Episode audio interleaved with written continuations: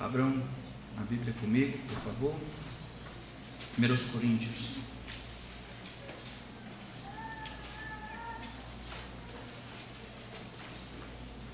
E à medida que fomos abrindo 1 Coríntios capítulo 11, eu quero contar uma história que se passou em 20 de março de 1531 na Holanda. Um homem batista chamado Siegfried, ele foi decapitado por ser batizado como crente. Existem duas teorias a respeito do, do batismo: o batismo dos salvos, ou credo batismo, e o batismo de infantes, pedobatismo, que a, a Igreja Católica faz e a Igreja Presbiteriana faz, mas por razões diversas. No livro da sentença criminal, no tribunal da Frícia, ele diz assim: Siegfried, em 20 de março de 1531, é condenado pelo tribunal a ser executado com a espada. Seu corpo deve ser colocado no volante e sua cabeça colocada em uma estaca, porque ele foi rebatizado e persevera naquele batismo. Hoje nós vamos celebrar a ceia do Senhor. A ceia do Senhor é uma das duas ordenanças dos sacramentos, podemos dizer assim, alguns dizem, ah, que Deus ordenou, Jesus ordenou para a sua igreja. São tidos como ordenanças porque são mandamentos que Jesus deu para a sua igreja, coisas rituais, cerimoniais que precisam ser realizados pela sua igreja. O primeiro deles é o batismo, o batismo dos salvos. Ele marca o início da vida cristã. É no batismo, naquela confissão pública em que os homens são identificados com seu Salvador. Isso está em Mateus capítulo 28. Toda autoridade me foi dada no céu e na terra, o Senhor diz. Portanto, ide. Ide e fazei discípulos de todas as nações. Como a gente faz um discípulo de todas as nações? Você deve batizá-los em nome do Pai, do Filho e do Espírito Santo, e aí depois ensiná-los todas as coisas que os tenho ordenado. E ao fazer essa tarefa, Eis que eu estarei com vocês todos os dias até os confins, os confins, o retorno, né? até a consumação do século. Na compreensão de Jesus Cristo, o batismo, ou esta imersão dentro da comunidade, dentro do corpo de Cristo, era o que inaugurava a vida, esta nova vida, dentro da comunidade dos fiéis. Era o batismo que atestava para aqueles de fora e para aqueles dentro da comunidade de que aquela pessoa de fato estava séria em seu proceder. Um crente que não quer se batizar, ou não deseja se batizar, ou não acha isso como importante, é mais ou menos como aquele homem que vive com uma mulher por 20 anos, mas ele foge de um cartório, foge de um compromisso mais sério casando com aquela mulher. Um cristão que não se batiza ou não quer se batizar é uma anomalia dentro do plano de Deus. Deus determinou que aqueles que se confessassem, que se professassem como discípulos de Jesus Cristo, deveriam se identificar com Ele em sua morte, em seu sepultamento e em sua ressurreição. Deveriam fazer isso publicamente, sendo batizados não em nome da igreja, não em nome do pastor, mas em nome do relacionamento que ele tem agora com Deus o Pai, Deus o Filho e Deus o Espírito Santo. O Deus Pai arquitetando a salvação desse homem, o Deus Filho garantindo a salvação por meio do sacrifício e o Deus Espírito Santo aplicando o plano de de Deus à vida deste homem. Todo cristão, todo discípulo de Jesus Cristo precisa celebrar a nova vida que tem em Cristo por meio de um ritual chamado batismo. Isso não é inversão, foi o próprio Jesus quem falou isso. E os homens no passado estavam prontos a matar e a morrer por causa disso. Uma época em que a Igreja Católica comandava a religiosidade do mundo, e os homens eram batizados enquanto infantes. Alguns dos homens rebelaram, dizendo: Não, o batismo precisa ser com base na minha fé. Eu creio em Cristo, logo eu devo ser batizado. E muitos, como esse homem, Sek, perdeu a sua cabeça e a sua vida por conta disso. A ceia do Senhor também encontrou os seus problemas. 20 anos depois do que eu contei em 1531, lá no Canal da Mancha, em 1555, aquela mulher Maria, Maria Louca, ou Maria Sanguinária, ela determinou que, foram, que fossem queimados 288 protestantes, foram queimados numa fogueira. um arcebispo, quatro bispos, 21 clérigos, 51 mulheres e quatro crianças. Entre eles existiam muitos, entre eles existiam muitos homens importantes ou conhecidos de nós. Talvez o maior deles, Thomas Craner. Por que eles foram queimados? A questão central era o significado da ceia do Senhor. A ceia do Senhor naquela época era tido como um ritual católico, um ritual de conferência de poder, de conferência de graça. Era celebrado apenas por aqueles que eram parte da igreja institucional e não tinha muita coisa a ver com a fé, a crença. Não era para todos, apenas para alguns. E era um meio de perpetuar o poder da igreja da Inglaterra. O bispo Ryle, ele falou isso aqui a respeito disso. A doutrina em questão era se a presença de Cristo, a presença do corpo de Cristo no sangue e do seu sangue eram elementos reais, presentes, materiais, depois que o pão e o vinho eram consagrados pelo Padre. A pergunta era: você acredita ou não que o corpo e o sangue de Cristo estão realmente, de maneira corpórea, literal, local, material, presentes na forma do pão e do vinho logo depois que eles são consagrados. Você acredita que estão comendo e bebendo o corpo de Cristo, nascido da Virgem Maria? Que eles estão presentes no altar no exato momento em que as palavras místicas passam pelos lábios do Padre? Eles deveriam acreditar ou não? Essa era a pergunta simples. Se eles não acreditassem nisso, e resolvessem admitir que não acreditavam, eles eram queimados. A Igreja Católica, com a sua doutrina da transubstanciação, acredita de fato que o sacramento da ceia é um ex opere operatum. Isso significa é um ritual que é realizado e não importa quem seja, à medida em que a pessoa participa daquilo, ela recebe graça. Não importa o seu coração, não importa a sua crença, ela recebe graça pelo simples fato de realizar aquela obra. E aqueles então que destoavam disso, dizendo não, Jesus instituiu um memorial, o corpo de Cristo, o sangue de Cristo, eles são representados memorialmente pelo pão e pelo vinho isso é, o corpo e o sangue de Cristo são lembrados e tudo que está embutido neste sacrifício que foi feito em favor dos homens. A ceia do Senhor é um ritual constante. Enquanto o batismo ele inaugura a nova vida que os homens têm em Cristo, enquanto no batismo os homens dizem para todo mundo a sua nova fidelidade como servos escravos de Jesus Cristo, Assim, por meio do, da ceia do Senhor, os homens, eles se alimentam ao serem lembrados do que Jesus fez por eles, do que custou para o Mestre a salvação dos pecadores, da dependência, da fidelidade, do amor que eles devem ter como resposta à graça que nos foi oferecida em Cristo. Esses dois rituais, eles são muito importantes. Talvez você vá dizer, bom, naquela época os homens eram cruéis. Era uma época de barbárie, ignorância e incredulidade. Eu teria que dizer que hoje os tempos são de superficialidade e descrença.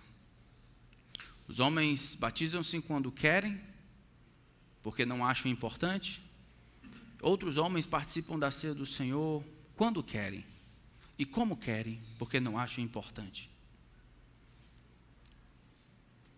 deveríamos aprender de uma época passada, dos homens e mulheres que levaram a sério as palavras do nosso Senhor Jesus Cristo, estavam dispostos a morrerem e até a matarem. Fico feliz porque do lado batista parece que nunca quiseram matar, mas muitos dos batistas morreram por conta disso. Batismo, como nós vimos, foi estabelecido pela mente do próprio Salvador. Ele queria encontrar uma maneira de ligar a crença que estava passando no coração dos homens, aquela, aquela fé, o novo nascimento que passa internamente no coração dos homens, que não é palpável, não é, não é perceptível pelos olhos externos. Ele queria comprovar externamente por meio da livre e espontânea decisão dos homens batizarem-se. Em nome do Pai, do Filho e do Espírito Santo. Dessa forma, os cristãos que não se submetem ao batismo vivem uma anomalia e tem alguma coisa errada. Não somente estão em pecado, mas precisam pensar sobre a, a, a fidelidade que eles devem ao Salvador. Eles não foram salvos para fazer o que dá na cabeça.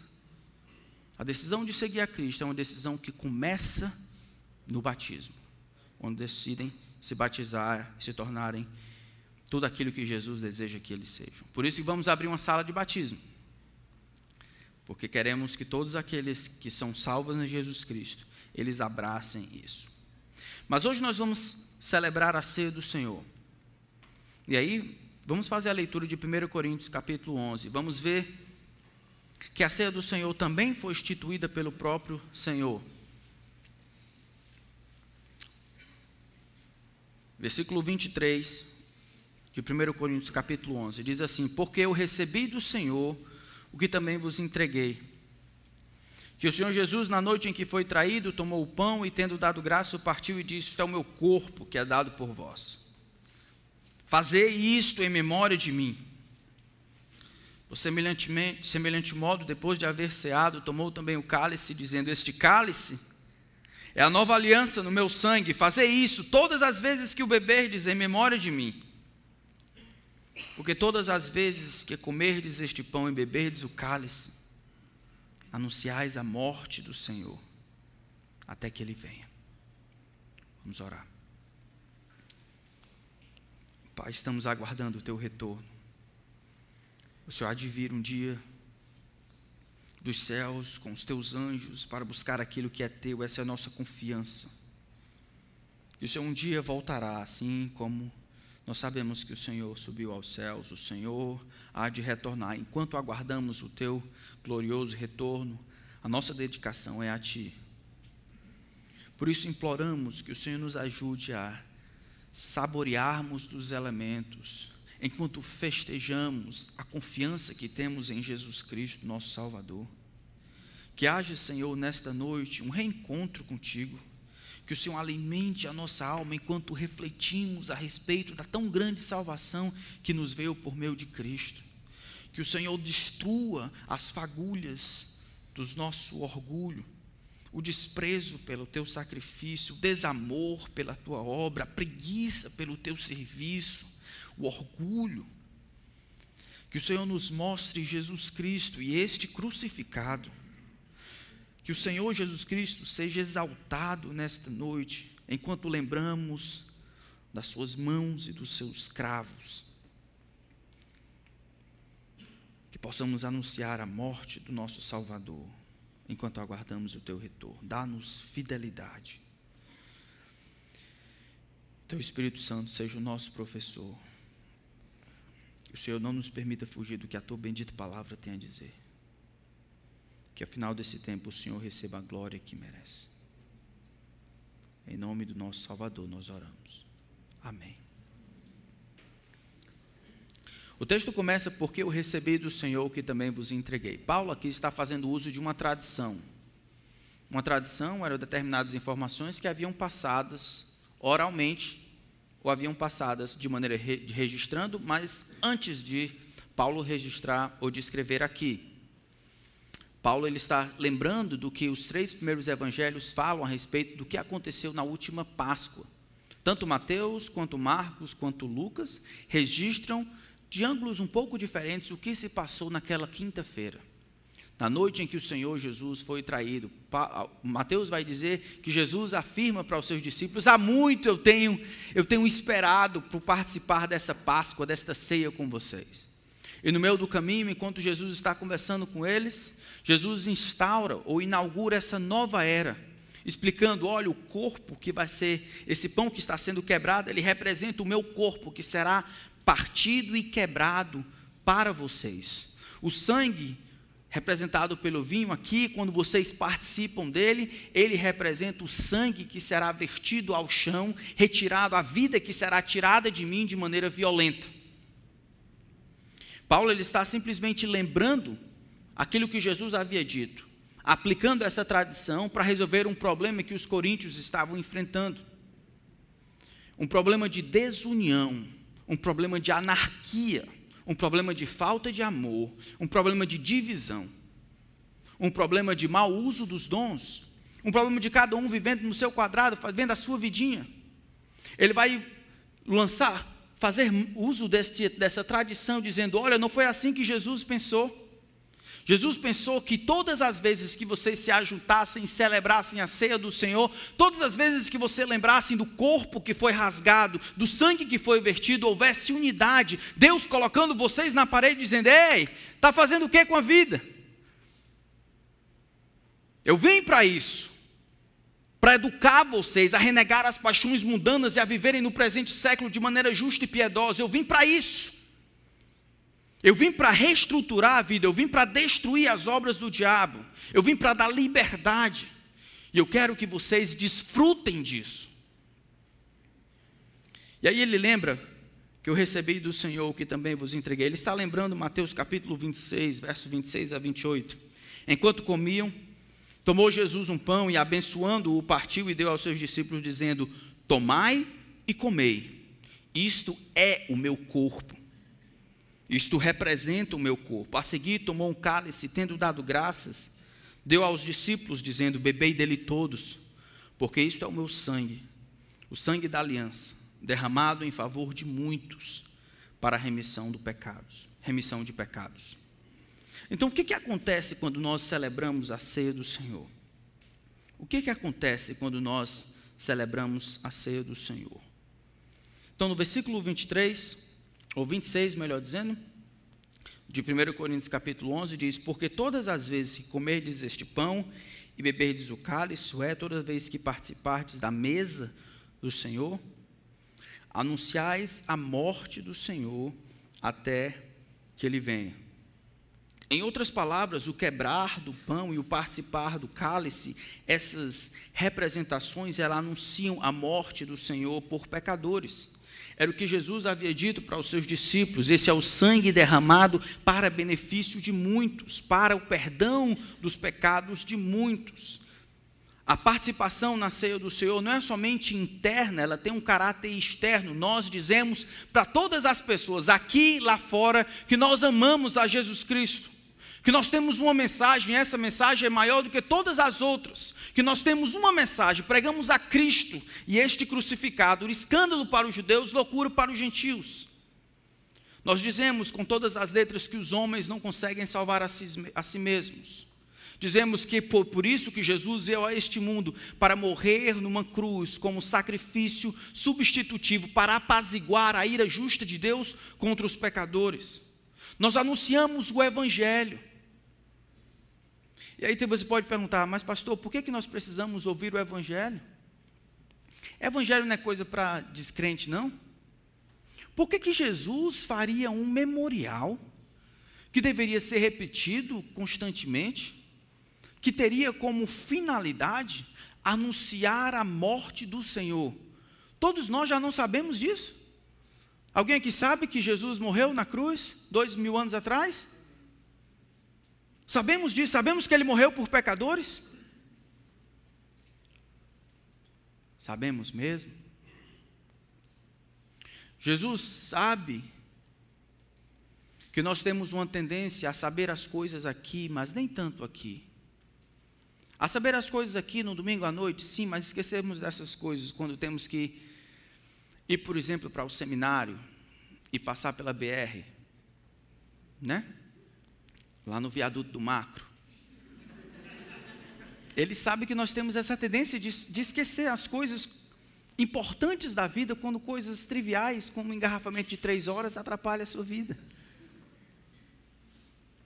Jesus, ele determinou que o Evangelho fosse mais do que uma verdade que salva os pecadores, mas fosse uma verdade também que alimenta e mantém a fé dos pecadores. O Evangelho é muito mais do que aquela informação a respeito de Jesus Cristo, que um dia veio a este mundo e que por meio dele nós podemos ter perdão. O Evangelho é aquilo que nos lembra de que nós precisamos de Cristo não somente para ser salvo, mas precisamos de Cristo para de alguma forma permanecer dentro do caminho. É o Evangelho que nos lembra que Deus começou uma boa obra em nós e Ele vai completá-la. É o Evangelho que nos lembra que Jesus nada mais é do que o cumprimento das profecias que Deus havia dado, dito quatro mil anos atrás, e é Deus entre os homens cumprindo aquilo que havia prometido dessa forma, tudo que Ele prometeu para nós, Ele há de cumprir. Sua proteção, o seu amor, o seu cuidado, o perdão dos pecados, a sua companhia, o seu Espírito Santo, a santificação, enxugar dos nossos olhos, promessas para essa vida e para outra, todas elas, de alguma forma, são explicitadas no Evangelho. É Deus cumprindo o que disse. Lembra, foi exatamente isso que Jesus pregou em Mateus, Marcos capítulo 1, 35? Depois que João ter sido preso, Jesus vai pregar o evangelho, ele diz: O tempo está cumprido, o reino de Deus é chegado. Arrependei-vos e crede no evangelho. O tempo está cumprido, isso é o que Deus prometeu, está perto, está acontecendo agora, o que ele prometeu está se cumprindo. O reino de Deus, isso é o controle de Deus, o governo de Deus agora está acessível aos homens, porque o rei está presente. E isso demanda uma resposta. Arrependei-vos e crede no Evangelho. Meus irmãos, precisamos lembrar a velha, velha, velha história de que nós estávamos mortos em nossos delitos e pecados, lembram? Mas Deus nos deu vida juntamente com Cristo. Amém? Pela sua graça fomos salvos. Foi por sua graça. Porque o homem não é salvo por causa de suas obras, mas por causa da graça. Nós então anunciamos o Evangelho. Nós lembramos que Deus deu o seu Filho ao mundo para vivermos por meio dele. Que a vida eterna é esta: que te conheçam a Ti, o único Deus verdadeiro, e a Jesus Cristo, a quem enviaste. Nós proclamamos que não há salvação em nenhum outro porque debaixo do céu não existe nenhum outro nome dado entre os homens pelo qual importa que sejamos, sejamos salvos. Nós elevamos Jesus Cristo, mesmo eu da pós-modernidade, como único, o único Salvador e o único mediador entre Deus e os homens. Nós fazemos isso por meio da ceia do Senhor. Não é só para nós, é a respeito de Jesus. É a respeito de Jesus.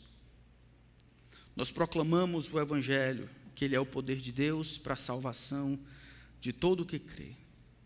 Lembramos da nova aliança aberta por meio do seu sangue. É isso que ele diz. Este cálice, a nova aliança no meu sangue. Vamos abrir Jeremias capítulo 31.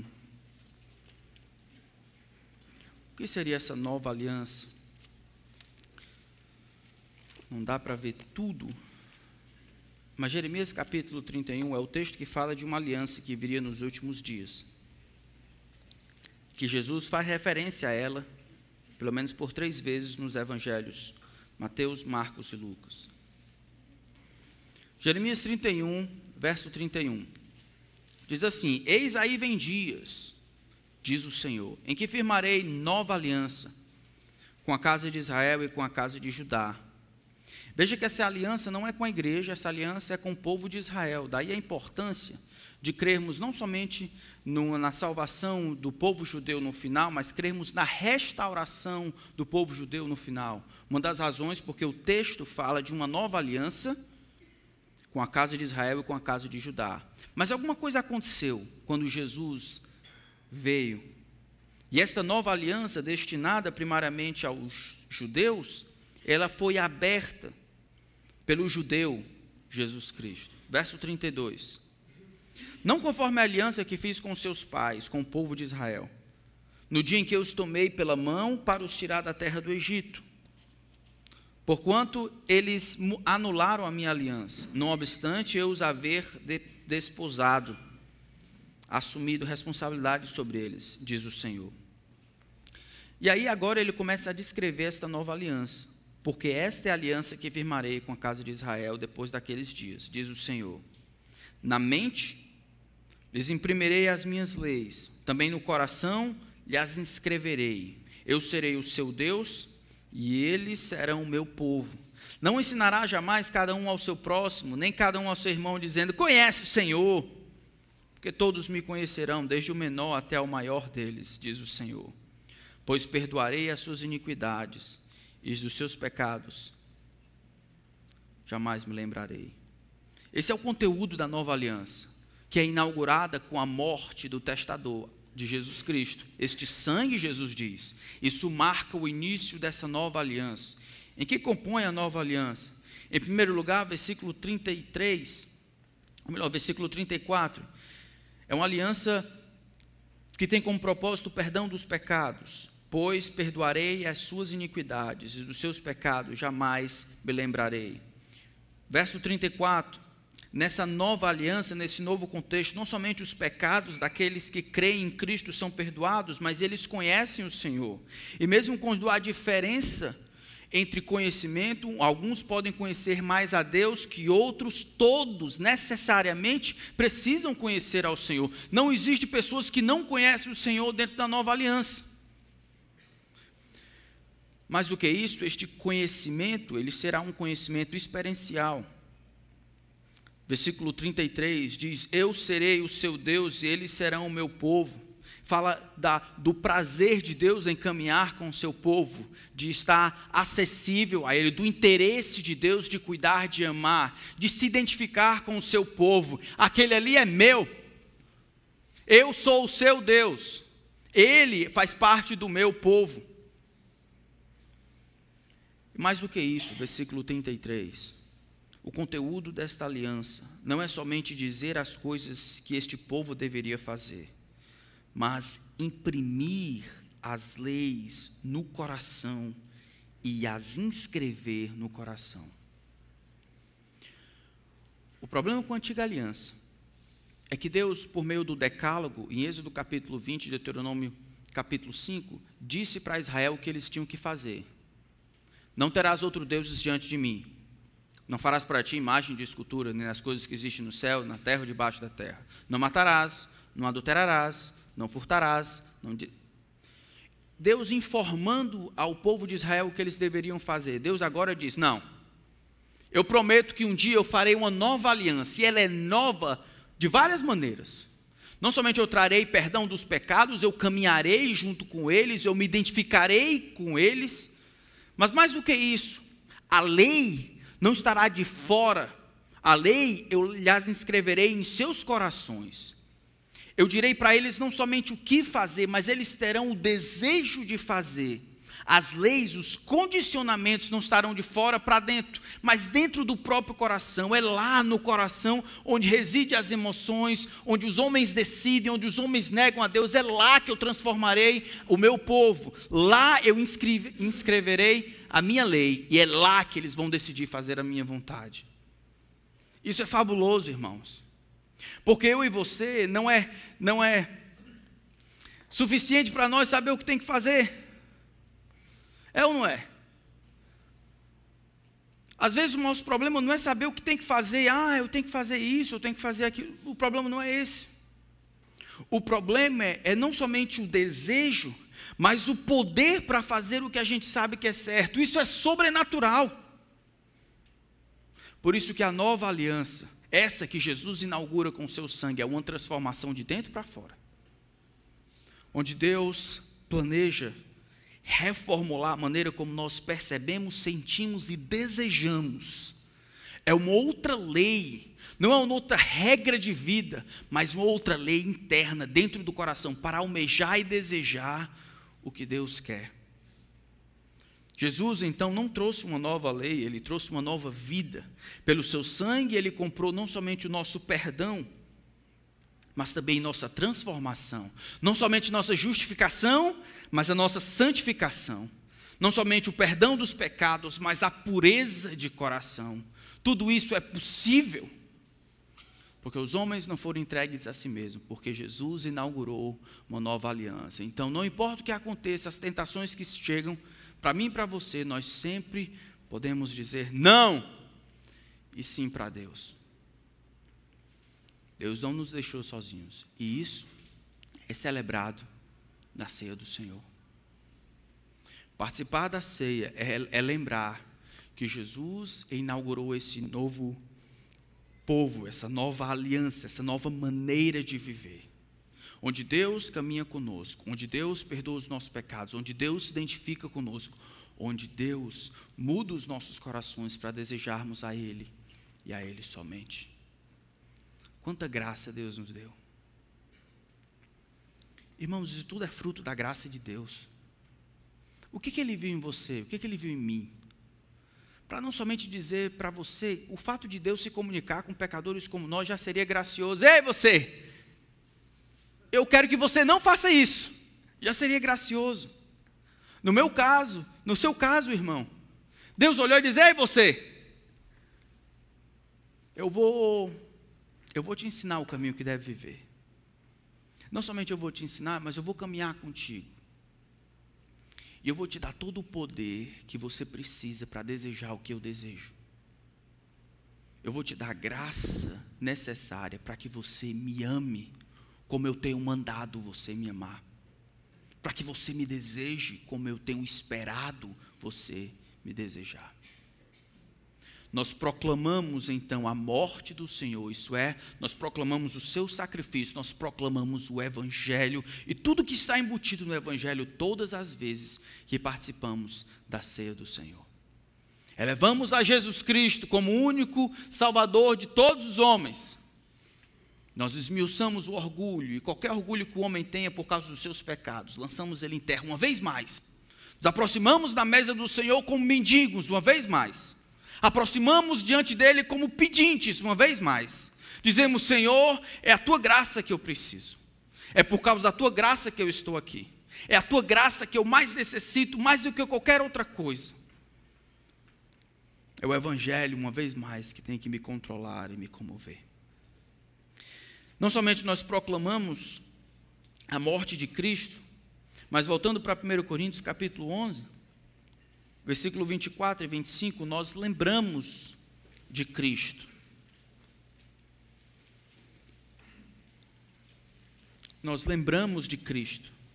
E tendo dado graças, o partiu e disse: Esse é o meu corpo que é dado por vós.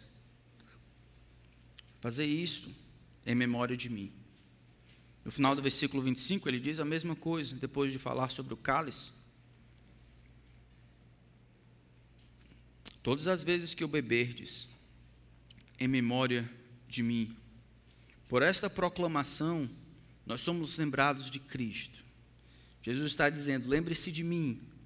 Paulo está só relembrando o que ele falou em Mateus, em Marcos e em Lucas. Jesus pedindo o seu povo para lembrar dele. Interessante isso. Façam isso todas as vezes que vocês beberem e comerem, em memória de mim. Isso é, pensem em mim.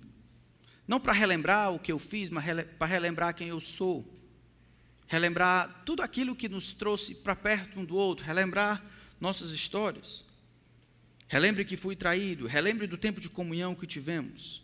Relembre que eu desejei e esperei ser traído, mesmo sabendo de tudo antes, antes de todas as coisas. Relembre da minha gratidão em suportar a agonia da cruz. Relembre da minha decisão de suportar o abandono do Pai. Relembre do meu tempo de oração. Relembre Pense, lembre de mim orando como que e suando como que gotas de sangue. Lembre da, da agonia que eu passei no Getsemane. Lembre. Lembre da cruz e do preço que eu paguei por causa dos seus pecados. Jesus, no entanto, descreve a sua morte como um sacrifício voluntário. Interessante que ele diz aqui: Isso é o meu corpo, é o meu corpo que é dado por vós, eu, eu fazendo para vocês. É o cálice da aliança, eu, eu dando para vocês. Muito, muito parecido com o que ele falou no Evangelho de João. Ninguém atira de mim falando da sua própria vida. Eu, espontaneamente, a, a dou. Isso recebi do meu Pai. Lembre-se então da voluntariedade de Cristo em ser o sacrifício substitutivo. Lembre-se do sofrimento do seu sofrimento para obter para nós as bênçãos da nova aliança. Nós proclamamos a morte do Senhor, nós proclamamos o Evangelho. Nós lembramos das coisas que Jesus precisou passar, lembramos da sua vida, sua morte, seu ministério e das implicações disso para a nossa vida. Nós nos esforçamos para lembrar. E por último, nós celebramos nossa comunhão. Nós proclamamos a sua morte, nós lembramos de Cristo, nós celebramos a comunhão. O versículo 23, como eu disse, de 1 Coríntios 11, ele começa dizendo: Porque eu recebi. Isso deve ser lido à luz do que ele havia começado no versículo 17, desse mesmo capítulo. Muito problema dentro da igreja. Nisto, porém, que vos prescrevo, não vos louvo, porquanto vos ajuntais não para melhor, e sim para pior, porque antes de tudo estou informado a ver divisões entre vós, quando vos reunis na igreja, eu em parte o creio, porque até mesmo importa que haja partidos entre vós, para que também os aprovados se tornem conhecidos em nosso meio. Quando, porém, vos reunis, e aí ele vai falar de todos os problemas relacionados dentro da igreja, que ele havia falado no começo. Uns dizem sou de Paulo, eu de Apolo, eu de Cefas, eu de Pedro, eu de Cristo. Divisões dentro da igreja. E aí ele olha tudo isso, dizendo: Olha, eu até entendo que tem algumas divisões, porque aqueles que causam divisões precisam ser redarguidos, e aqueles que não provocam divisões têm que ser exaltados de alguma forma. Eu entendo. Isso aparece e aí a gente pode tratar. Mas lembrem-se, não é assim que Jesus pensou. Porque eu recebi do Senhor o que também vos entreguei. Que o Senhor Jesus, na noite em que foi traído, tomou um pão. A ceia do Senhor, ela é um ataque direto e frontal a qualquer divisão, orgulho e partidarismo dentro da igreja. Para que isso fique claro, no capítulo 10 de 1 Coríntios,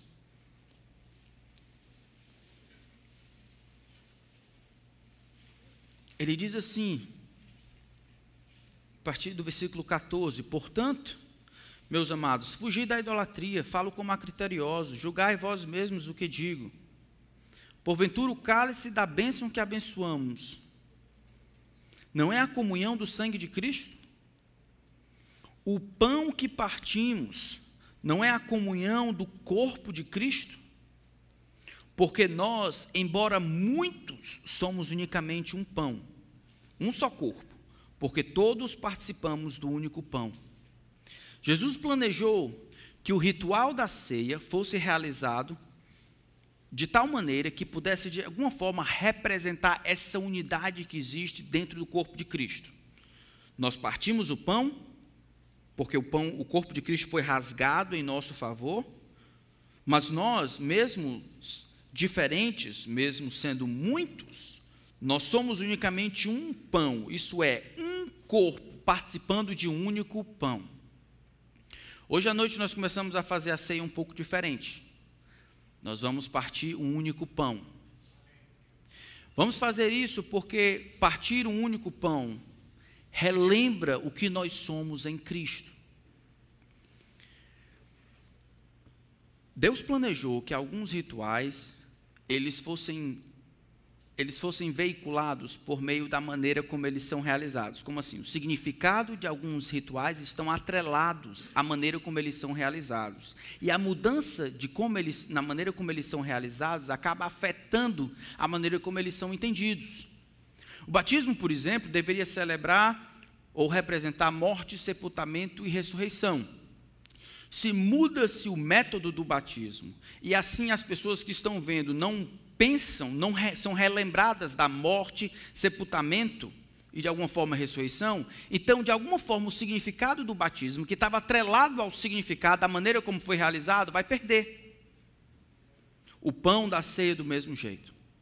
Um só pão, representando que todos nós somos diferentes, mas membros uns dos outros, que não deve haver divisão entre nós, porque nós somos membros uns dos outros, um só pão, sendo partido e distribuído para todas as pessoas.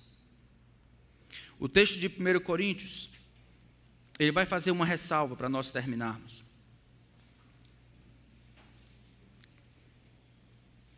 Ele diz assim no versículo 28, versículo 26 em diante: Porque todas as vezes que comerdes o pão e beberdes o cálice do Senhor, 11, 26. Anunciais a morte do Senhor até que ele venha, porque por isso aquele que comer o pão ou beber o cálice do Senhor indignamente será réu do corpo e do sangue de Cristo. Aquele que participar da ceia do Senhor sem saber o que está fazendo, sem saber o que é representado, não, sem, sem beber indignamente significa não ser digno, não dignidade particular, mas se aproveitar de tudo que está sendo representado como um ato de fé. Eu participo do corpo de Cristo pela fé, eu participo do, da sua vida representada pelo seu sangue pela fé, e eu celebro a unidade que este memorial representa. Examine-se, pois, o homem a si mesmo, e assim como do pão e beba do cálice. Não existe nenhum mandamento na Escritura que diga que aqueles que de alguma forma não estão vivendo dignamente deva, deva se eximir de tomar a ceia. Vou dizer de novo. Talvez você, como eu, tenha crescido dizendo: Ó, oh, não, pastor, não estou muito bem, não. Eu, eu, briguei com a minha mulher, e aí eu não estou bem, não, não vou tomar a ceia, não. Ah, pastor, eu tenho que resolver um problema com meu irmão. Ô, pastor, a minha irmã, aquela irmã, não estou certo, eu não estou tomando a ceia do Senhor dignamente, que eu não estou participando como deveria, eu não estou discernindo as coisas que devem fazer parte da ceia do Senhor, que são representadas na ceia do Senhor comunidade. Eu não estou fazendo isso dessa forma, eu não sou digno. O que eu acho é que não tomar a ceia do Senhor é um insulto contra o Senhor. O que Deus quer é que você examine-se, esse é o mandamento, você examine-se. E assim, como do pão e é Deus colocando você e eu, meu irmão, na parede. Dizendo assim: como é que vai ser? Como é que vai ser? E aí? Você vai passar mais um tempinho até o próximo domingo? Vai começar a faltar quando tem ceia? Acha que pode levar para frente o seu pecado? Acha que tem outras opções? É isso? É? Acha que pode passar a vida toda sem cuidar da sua mulher, sem conversar com seu marido, quem tratar com aquela irmã? É isso? Não. Hoje Deus coloca uma oportunidade para você, examine-se.